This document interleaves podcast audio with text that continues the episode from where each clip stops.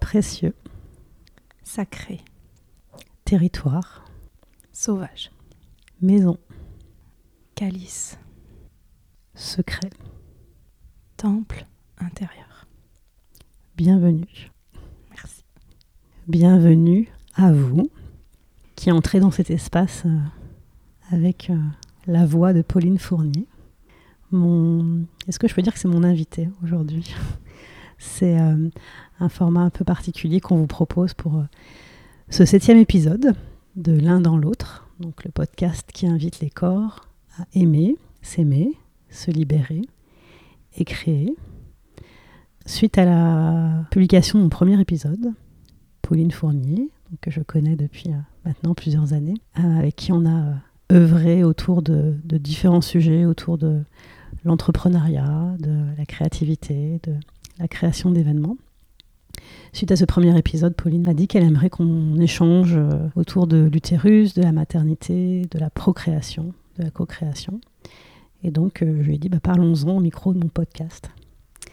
Donc, ce n'est pas une interview, c'est pas non plus une conversation comme euh, vous avez déjà pu l'entendre avec Aurélia et Laurent dans les épisodes précédents. On s'est posé comme intention que ce soit une connexion de ventre à ventre, donc de nos deux ventres, qui du coup par effet ricochet vont venir euh, à faire résonance dans vos ventres. Voilà, donc c'est vraiment un épisode euh, organique, lumineux, on l'espère, hein, créatif aussi, pour échanger autour de ce sujet bah, dont on entend euh, beaucoup parler, mais finalement qui reste très mystérieux, qui est l'utérus. Tout ce que ça implique à titre individuel et sociétal. Et puis euh, le but n'est pas de vous apporter euh, euh, des vérités ou des modes d'emploi, mais simplement un partage d'expériences et de nos propres traversées. Donc merci d'être là. Merci Pauline. Merci Céline de m'avoir fait cette invitation. Comment tu te sens à l'aube de ce, ce partage public ensemble? Ah ben, très, euh, comment dire, pleine de gratitude. Mhm. Ouais. Est-ce que tu peux te euh, présenter dans les grandes lignes euh, aux personnes qui nous écoutent et qui ne te connaîtraient pas Telle que je suis à l'heure actuelle, je suis la co-créatrice de Maison Cristal avec mon conjoint Victor, qui est une maison de famille dédiée au Nouveau Monde, euh, guidée largement par euh, l'arrivée de mes deux enfants et les déconstructions qui s'en sont suivies. Maison Cristal, c'est euh, un espace qui un jour, je pense, sera un lieu physique et qui pour le moment, ce sont des propositions, des invitations aussi à créer des espaces sacrés de reliance et de transmission où je suis soit seule, soit avec mon conjoint, et aussi ce que j'ai toujours su faire et que j'ai jamais formalisé, où je mets d'autres personnes en lumière en fait, à travers ces espaces sacrés. En lien et en lumière. Oui, c'est Oui. ça. Reliance et euh, résilience ensemble. Est-ce que tu peux nous dire ce que tu entends par nouveau monde? J'ai l'impression que nous vivons euh, à l'heure actuelle des effondrements intimes et collectifs, qui sont des passages obligés et des initiations à laisser s'effacer les anciennes manières de fonctionner ensemble et à accompagner l'émergence de paradigmes que toi ou moi qui sommes nés dans les années 80 par exemple, nous n'avons aucune formation, aucun apprentissage, aucun savoir sur euh, ce qui se co-crée en fait. Et j'ai le sentiment que euh, ça passe beaucoup par la place des enfants à l'heure actuelle, qui euh, sont pour moi les guides, les boussoles en fait. Et ces nouveaux mondes, c'est euh, bah, la possibilité de traverser les effondrements et euh, de créer au-delà de l'effondrement avec la résilience et la reliance collective. De créer quoi? Je crois, hein, tu vois, c'est des choses que moi j'ai découvertes au fur et à mesure de ma vie. Je crois que c'est de créer à partir du cœur et de l'amour le fonctionnement de nos sociétés et le fonctionnement individuel. Est-ce qu'on peut mettre euh, le corps aussi dedans? Oui, Ou parce comment, ou comment, s'ins- ou comment le corps s'inscrit dedans? Bah, je, je, pense que ça, c'est des choses qui, enfin, comment dire, c'est pas forcément le savoir qui guide vers ces nouveaux paradigmes. C'est pas la théorie, c'est euh, la compréhension que, que, chacun peut vivre en fait. J'ai pas de vérité, mais ça passe par euh, ce que je ressens dans mon corps. Oui, la compréhension du vécu euh, ouais. qui n'est pas dans l'intellect, mais qui est dans le ressenti. Mm. Mm. Et où il n'y a plus forcément de cadre et de normes extérieures, ce qui crée aussi de grandes insécurités où finalement ta norme, ton cadre, bah, c'est ce que tu ressens être juste dans ton corps. Mm. Exactement. Alors pour cet épisode, le premier thème qui avait euh, émergé, c'était matrice, Mm. et c'est devenu utérus. Qu'est-ce qui t'a donné envie de me faire parler autour de ce sujet? Alors au tout début, c'était vraiment en lien avec euh, le choix que tu as fait euh, d'être opérée afin de ne plus être enceinte, de, ne, de ne plus pouvoir, euh, physiologiquement parlant, être enceinte. Et euh, c'était un sujet, moi, qui m'interrogeait. Enfin, je suis très curieuse du processus qui amène à la décision et curieuse aussi de ce qui bouge après. Et c'était un sujet dans lequel je me sentais en écho, en résonance, parce que je pense qu'à 42 ans, c'est mon âge actuel, C'est le mien aussi. en étant maman de, de deux jeunes enfants. Et je pense qu'il y a une décision à prendre en lien aussi avec, euh, ok, moi, qu'est-ce que j'ai envie de créer encore euh, dans ma vie Mhm. Et je trouve que c'est un sujet, en fait, qui est très peu abordé. Ce temps de, de deuil pour une femme qui aura plus ou qui n'aura pas d'enfant et qui décide de l'acter, en fait, de prendre cette responsabilité, cette souveraineté, qu'elle en soit la, oui, si tu en es, enfin, quand tu le décides, du coup, c'est toi qui vas être responsable.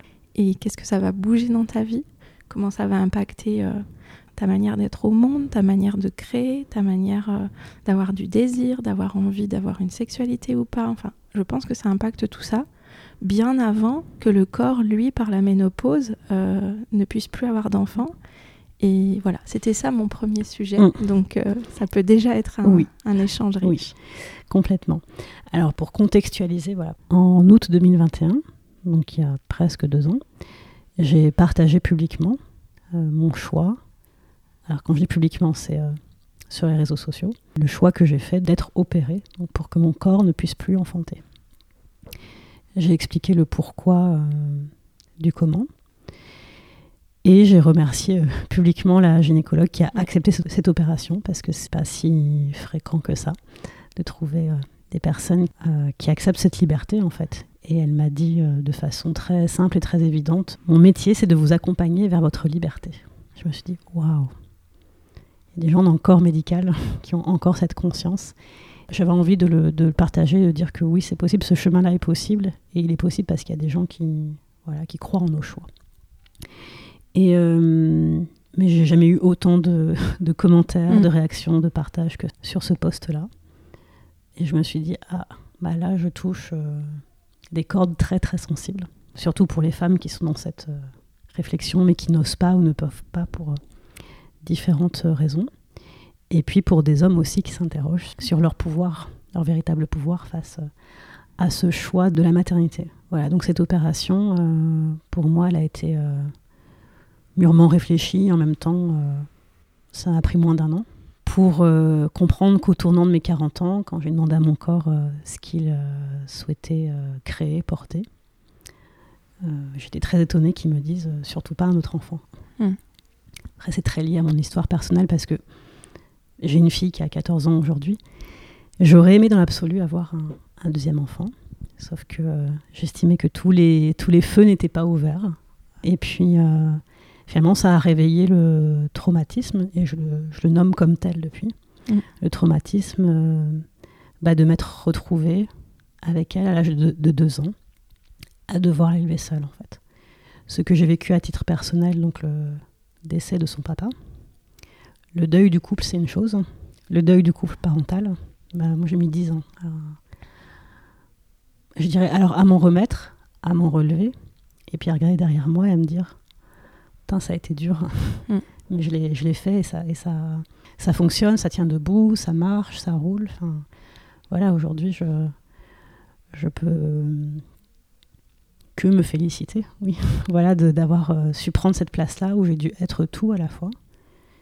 Et en même temps, euh, bah, au bout de 10 ans, donc euh, sur ce virage des 40 ans, me dire mais j'ai plus envie d'être tout à la fois et je ne veux pas reprendre le, le risque ni la responsabilité de mettre à nouveau au monde un enfant qui potentiellement peut perdre l'un ou les deux de ses parents parce qu'il a écrit nulle part que c'est garanti à vie en fait. je voulais pas, mon corps ne supportait pas cette idée.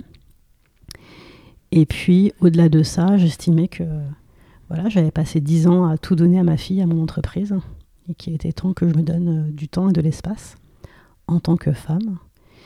Et donc tout ça, mis bout à bout, euh, a fait que je me suis mise en quête de la perle rare pour m'opérer.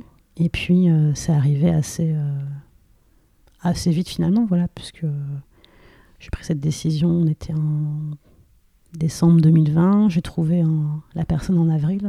Mhm. Après, il y a un délai de 4 mois après le, premier rendez-vous pour être sûr qu'on ne fait pas marche arrière. Et puis après, bah, voilà, l'opération était programmée euh, au 31 août 2021. Et c'est après l'opération, parce que qui finalement est assez, euh, euh, je ne veux pas dire anodine, mais en tout cas assez rapide, c'est une intervention chirurgicale qui dure 20 minutes. Hein. Anesthésie générale, deux semaines à peu près d'alitement pour s'en remettre. Mais c'est après que j'ai mesuré euh, l'ampleur de ce que ça représentait. C'est-à-dire que pour moi, c'est venu marquer une fin de karma. Mhm. Et donc c'est là que tout le transgénérationnel dont j'avais déjà euh, bien conscience, ça m'a débarqué euh, en trombe, sans rentrer dans les détails de l'histoire parce que c'est pas c'est pas le but, mais voilà, mettre fin à une lignée de femmes qui perdent leurs enfants ou leurs conjoints tôt, et une lignée de parents qui perdent leur enfant euh, brutalement. C'est un peu ça quand même le, gros euh, magma familial. Et à un moment donné, euh, ouais, j'ai vraiment pris conscience que mon histoire est tellement plus grande que moi et que mes décisions que mes actes conscients. Et que si je peux d'une façon ou d'une autre arrêter l'histoire en disant stop, c'est bon, vous ne passerez plus par moi, je ne veux pas perpétrer ce karma, je me libère et je libère plein de gens en même temps. Mhm. Et ça, ça s'explique pas, mais je l'ai senti très fort. Et ça, le, premier marqueur, ça a été les réactions que j'ai eues à ce poste, de me dire waouh, mais la libération de la parole euh, et des corps qui est possible, rien qu'en exprimant son vécu. Et moi, j'ai été aussi très. Euh, euh, enfin, j'ai pris des pincettes parce que j'ai beaucoup de femmes autour de moi qui ont à peu près mon âge et qui rêvent d'avoir des enfants et qui n'y arrivent pas. Donc, mais juste voilà, de dire bah, la parole de la vérité, la parole du cœur et du corps à sa place pour tout le monde parce que elle fait effet ricochet sur, euh, mm. sur tellement de gens et puis certainement euh, tellement de gens dont j'ai pas conscience euh, et qui du coup par effet ricochet se, se, choisissent en fait. Je crois que c'est ça le, le, fond du sujet au-delà de ma propre histoire ou de nos histoires, c'est comment je me choisis un moment donné, même quand j'ai des responsabilités parentales, familiales, professionnelles, etc. Moi, je pense à laisser de la place pour euh, quelle femme j'ai envie d'être ou de devenir. Et comme j'ai toujours été convaincue que je mourrais jeune, euh, je, quand, ouais, quand j'ai eu 42 ans, je me suis dit, oh, mais jamais de la vie, je me suis imaginée être une femme de 42 ans. Mhm. Et c'est quoi en fait Qu'est-ce que euh, tu avais envie d'en faire en fait, c'est ça? Qu'est-ce que j'avais envie d'en faire, mais au-delà de mes réalisations, au-delà de mes réalisations en tant que maman et entrepreneur. Mm. C'est vraiment comme je me suis construite là-dessus, et que c'est ça qui m'a fait tenir debout. C'est ok, Maintenant que ça, ça tient debout, je mets quoi au centre? Eh ben, ça fait euh, quasiment deux ans hein, que je suis dans le, dans le chemin. Et il fait que commencer, en fait. Mm. Mm. Il y a l'aspect de l'utérus qui porte toutes ces mémoires, en fait, de, de ton transgénérationnel, enfin de tout le temps transgénérationnel. Puisqu'on a tous habité un autre utérus, en fait. Donc, oui. du coup, on, s'est tous imprégnés aussi de, des mémoires qui étaient là juste avant. Et on les a amenés avec nous, en fait. Dans le, le bagage ne fait que se... Et on ne nous le dit pas. Et c'est le. Oui, c'est la traversée des, des épreuves, quelles qu'elles soient, en fait, qui. Enfin, ouais, nous, je, sais pas, moi j'ai l'impression que l'information est arrivée au fur et à mesure euh, mhm. que j'ai déroulé euh, euh, le fil.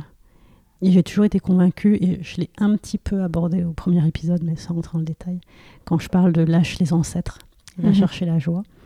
ce truc de si l'histoire passe à travers moi, si l'histoire est rentrée en moi, c'est qu'elle doit en sortir. Moi, j'ai toujours eu voilà, de me dire, mais tout ce que j'ai vécu, je pense que ce n'est pas vain et que c'est pour euh, en sortir quelque chose de, de différent. quoi. Et Voilà. qu'est-ce qui se libère pour toi dans... Parce que pour moi, le fait de, de dire, OK, ben moi, je choisis un nouveau scénario Mm. à travers concrètement cette opération. Oui, En même temps, sans savoir quel scénario. juste déjà de Oui, dire stop. non, mais juste, voilà, le, nouveau Mm. scénario, c'est aussi de, de dire, ben, je vais faire différemment avec euh, cet euh, organe qui, Mhm. qui est là pour créer, pour Oui. porter la vie, mais créer du coup sous plein de Mm. manières, sous plein de formes. Qu'est-ce que ça bouge pour toi depuis? Alors, je dirais, globalement, parce qu'il y a plein, de, il y a plein de, de sujets, mais globalement, c'est un nouveau champ de conscience. Comment je pourrais dire ça? C'est un nouveau champ de conscience où la question de la reproduction n'est plus un sujet. Donc, moi, ce que je mets derrière la reproduction, c'est une forme de hum, obtenir un résultat. Faire quelque chose pour, Pour. avoir quelque chose être avec quelqu'un pour. Mm. Euh, derrière, pour moi, en sous-jacent, c'est l'idée de la compétition, de la prédation, de la consommation. Mais je le vois dans tout. Moi, comment je vis les choses, c'est que en fait, j'arrive à décortiquer mon mode de fonctionnement d'avant et de me dire, et c'est pas une autoflagellation, hein, c'est juste un constat de Oh, j'étais une prédatrice euh, de folie sans même m'en rendre compte où j'étais dans la consommation euh, excessive, euh, je prends, je jette. du coup, un rapport à la vie assez ex- excessif, même si avec le temps, je sais que bien avant l'opération, je me suis déjà calmée, mais avec une intensité émotionnelle sur tout, le temps. Euh, les choses doivent être euh, très fortes, et puis du coup, elles retombent très bas, et puis voilà, tout ce truc-là, je- j'en sors pour mon plus grand plaisir, parce que je me rends compte euh, que ça fait du bien de se foutre la paix, et, et d'être juste voilà, dans une forme de... Je dis pas que c'est simple ou rose tous les jours, mais voilà, une forme de tranquillité d'esprit et de... Je ne me sens plus du tout euh, à un endroit où j'ai à convaincre, ou à faire mes preuves, ou à séduire, ou à plaire, ou à être validé. Je crois que c'est tout ça en fait qui est en train de sortir de moi. Et ça, ça fait déjà deux ans et ça ne fait que deux ans, à peine. tu Mhm. vois. Et c'est euh, c'est très reposant d'être à cet endroit-là.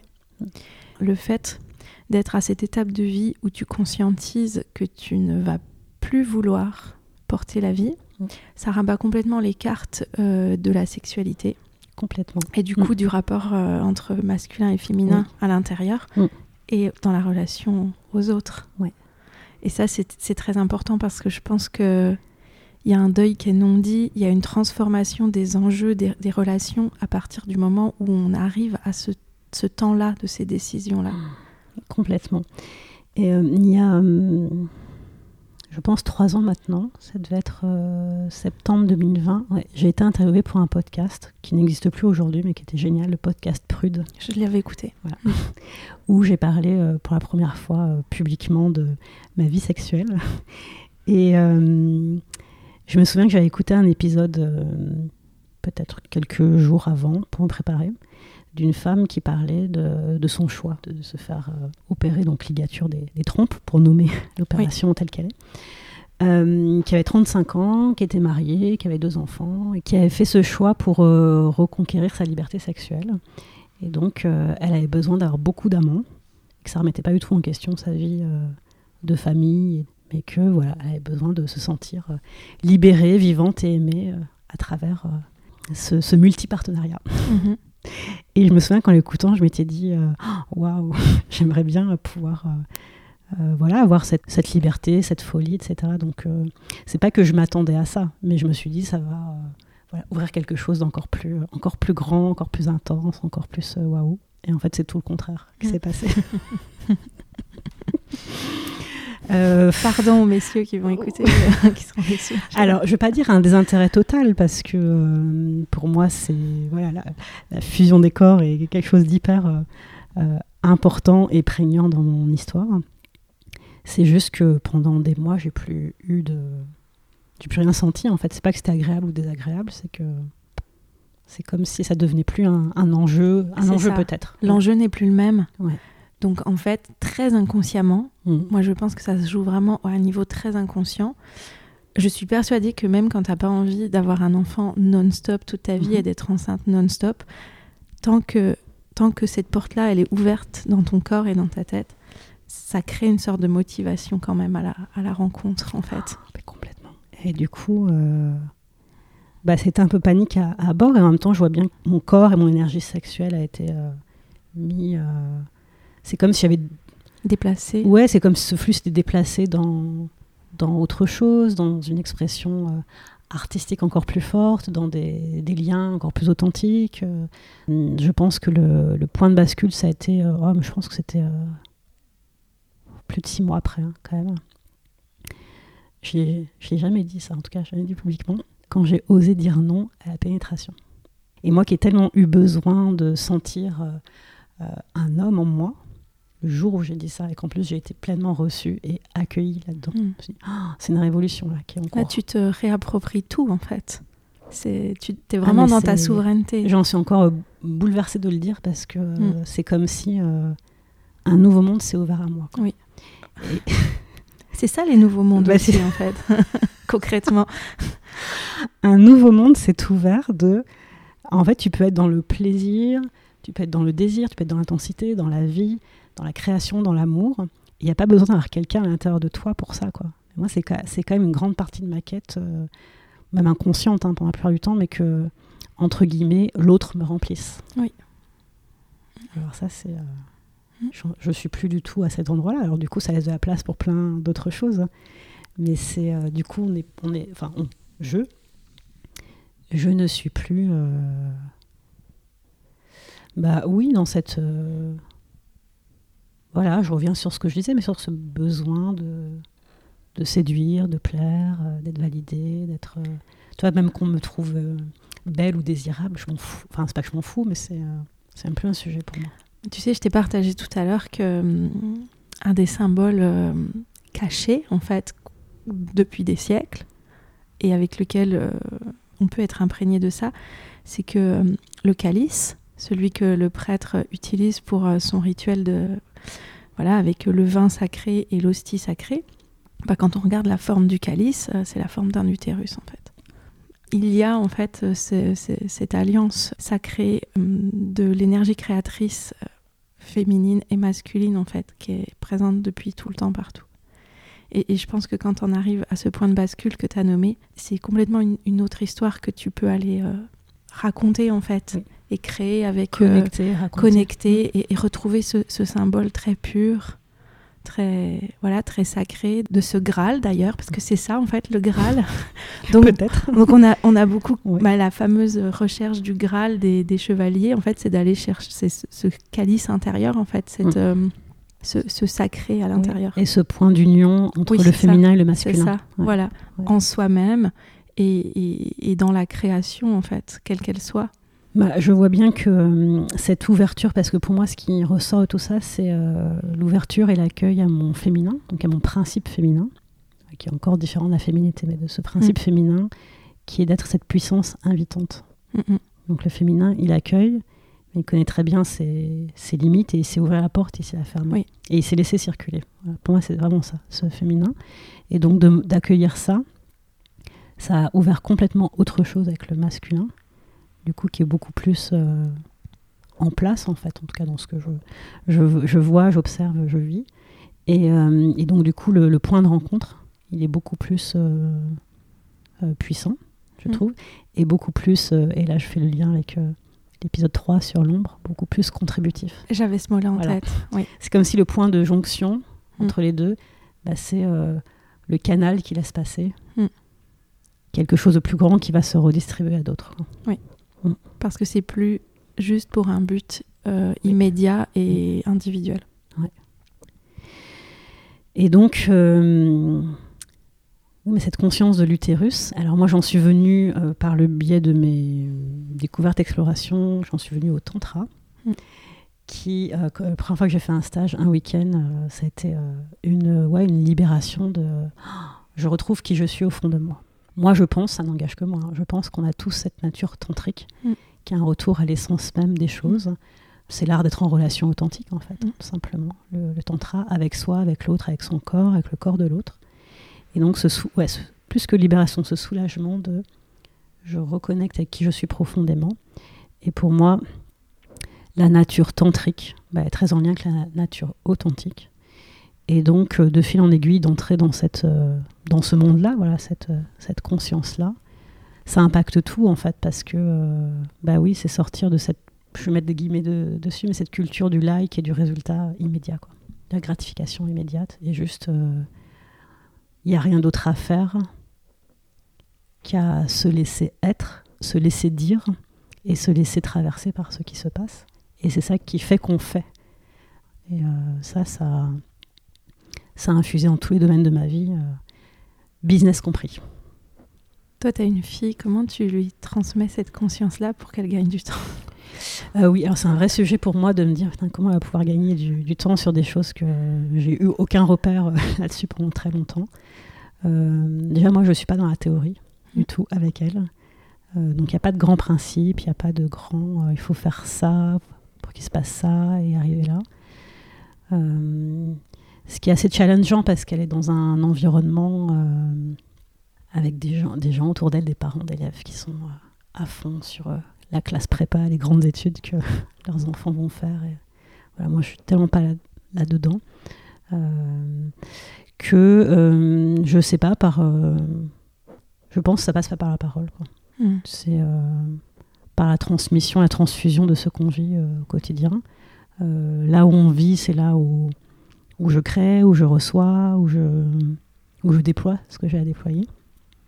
Donc elle, elle traverse tout ça et puis elle fait sa, sa sauce. Mais c'est vrai que des fois, voilà, j'essaie de prendre le temps de lui expliquer, enfin, c'est pas lui expliquer, mais lui dire euh, ce qui se passe là pour moi, voilà, ce que je ressens, où j'en suis, sans rentrer dans le détail parce que ça pourrait Enfin, des fois, elle essaie d'être dans le copinage et puis c'est pas le, c'est pas le but. Mais euh, voilà, juste lui dire ce qui est euh, et que peut-être aussi maintenant je suis plus explicite sur le fait que je ne suis que la mère maintenant.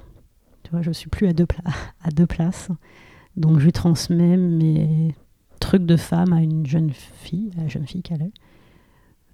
J'accepte aussi qu'il y a une part euh, qui va m'échapper. Mmh sur laquelle je, je n'aurai pas de regard ni de contrôle. Et euh, voilà, j'accepte ça. C'est une transmission de ventre à ventre. Mais oui, exactement, c'est ça. Et du coup, oui, alors je reviens juste sur le temps de travail parce que j'ai oublié de finir la, la boucle. C'est assez récemment, voilà, en, en, session tantra que j'ai connecté euh, à nouveau la vivance de mon utérus. Oui il était là en fait, mais c'est comme s'il était un peu en arrière-plan depuis euh, un peu plus d'un an et demi. Et que là, ça y est, c'est comme si le cœur et l'utérus s'étaient reliés et que à nouveau je peux porter la vie, sauf que ce sera une autre façon de porter la vie euh, que, que euh, de faire grandir un être à l'intérieur de moi. Mmh. Mmh. Merci. Quand tu as démarré, je me suis souvenu que la conversation de ventre à ventre. C'était dans une journée de, travail avec toi que moi j'avais accouché de ce podcast à la mémoire de nos ventres oui, avec ce thème-là, ce, titre-là. Et j'avais aucune conscience à ce moment-là. Ça sonnait très très très juste pour moi, mais euh, j'avais aucune conscience que euh, la mémoire du ventre et en fait la mémoire euh, de l'utérus quand on porte un utérus, mais c'est en fait hyper politique. Complètement. Ouais. Bah, complètement parce qu'on se réapproprie sa liberté, finalement. Et la place de chacun, la souveraineté de chacun, en fait. Et qu'est-ce qu'on fait ensemble de cette souveraineté individuelle? Oui. Et comment on exerce euh, le véritable pouvoir, qui n'est pas euh, le contrôle sur les autres, mm. comme on le voit tellement autour de nous, mais qui est bah, justement dans la maîtrise de, de, soi, de qui on est, de notre place, de notre responsabilité et euh, comment on permet aux autres d'accéder à ça. Quoi. Mm. clairement. Mm. Bah, merci Pauline pour euh, cet espace de partage, pour euh, clôturer et à la fois ouvrir pour vous qui nous écoutez. On avait envie de faire un lien avec les hommes, avec justement, les, hommes n'ont pas d'utérus, mais ils ont la, ils y ont l'accès. Bah, déjà, ils ont vécu dans un utérus. Oui. Autant qu'une femme. Oui. Et puis je pense qu'ils portent l'espace énergétique de l'utérus, même s'ils ne l'ont pas en fait. Mm. Ils le portent par des mémoires mm. euh, d'autres vies, et puis euh, ils le portent parce que, comme j'ai découvert. Jusqu'à 8 semaines de gestation, on n'a pas de différenciation sexuée. Mm. Donc en fait, on a le démarrage de tous les organes quand on est, le fœtus, quand on est fœtus. Donc il y a une mémoire énergétique de cette place de l'empreinte plutôt féminine et de l'empreinte plutôt masculine chez tout le monde. Donc oui, la conscience que même si on ne porte pas, on y a accès euh, dans notre essence en fait. Bah, du coup, d'avoir cette conscience, ça met euh, bah, ce verbe que j'aime beaucoup, tu utilises aussi, de honorer. Mm, mm. D'avoir honoré cette présence-là et se laisser entrer dans son corps en Mm. tant que femme, c'est euh, c'est peut-être l'acte le plus euh, politique, politique ou en tout cas le plus euh, puissant, voilà, qu'on puisse accorder. Donc des deux côtés, c'est important de savoir ce qui se joue euh, dans la rencontre des corps hein, et dans ce l'un dans l'autre, pour faire le lien avec euh, le titre de ce podcast, euh, que c'est tout sauf anodin. Ça demande à chacun de savoir qui il est, d'où il vient et qu'est-ce qu'il veut faire de ça. quoi. Mm. Mm. Merci, merci de nous avoir écoutés. Merci beaucoup. On espère que ça vous a euh, inspiré, sans doute bousculé, dérangé, euh, et puis ouvert euh, des éclairages, des espaces de compréhension. Si vous avez aimé cet épisode, n'hésitez pas à le commenter, à le partager, à l'envoyer à des personnes euh, chez qui ça pourrait résonner. Et puis à nous mettre euh, des étoiles sur iTunes, 5 si possible, puisque c'est ce qui permet au podcast d'avoir de la visibilité. Vous pouvez me retrouver sur euh, mon site célinebourra.com. Pauline, où est-ce qu'on peut te retrouver? On peut me retrouver facilement sur les réseaux sociaux. Pauline Fournier, Maison Cristal. Et puis Cristal, C-R-I-S-T-A-L. C-R-I-S-T-A-L, tout à fait. Super. Et puis, euh, dernier point, la playlist euh, du podcast. Comme à chaque épisode, euh, eh ben, elle est enrichie de nouveaux morceaux. Donc, j'en mets quatre à chaque fois. Voilà, donc n'hésitez pas à vous y connecter. Vous avez le lien en commentaire. Et puis, le mot de la fin, c'est confiance qui me vient. Confiance en la vie. Moi, c'est vivant, tout simplement. Merci. Merci à toi.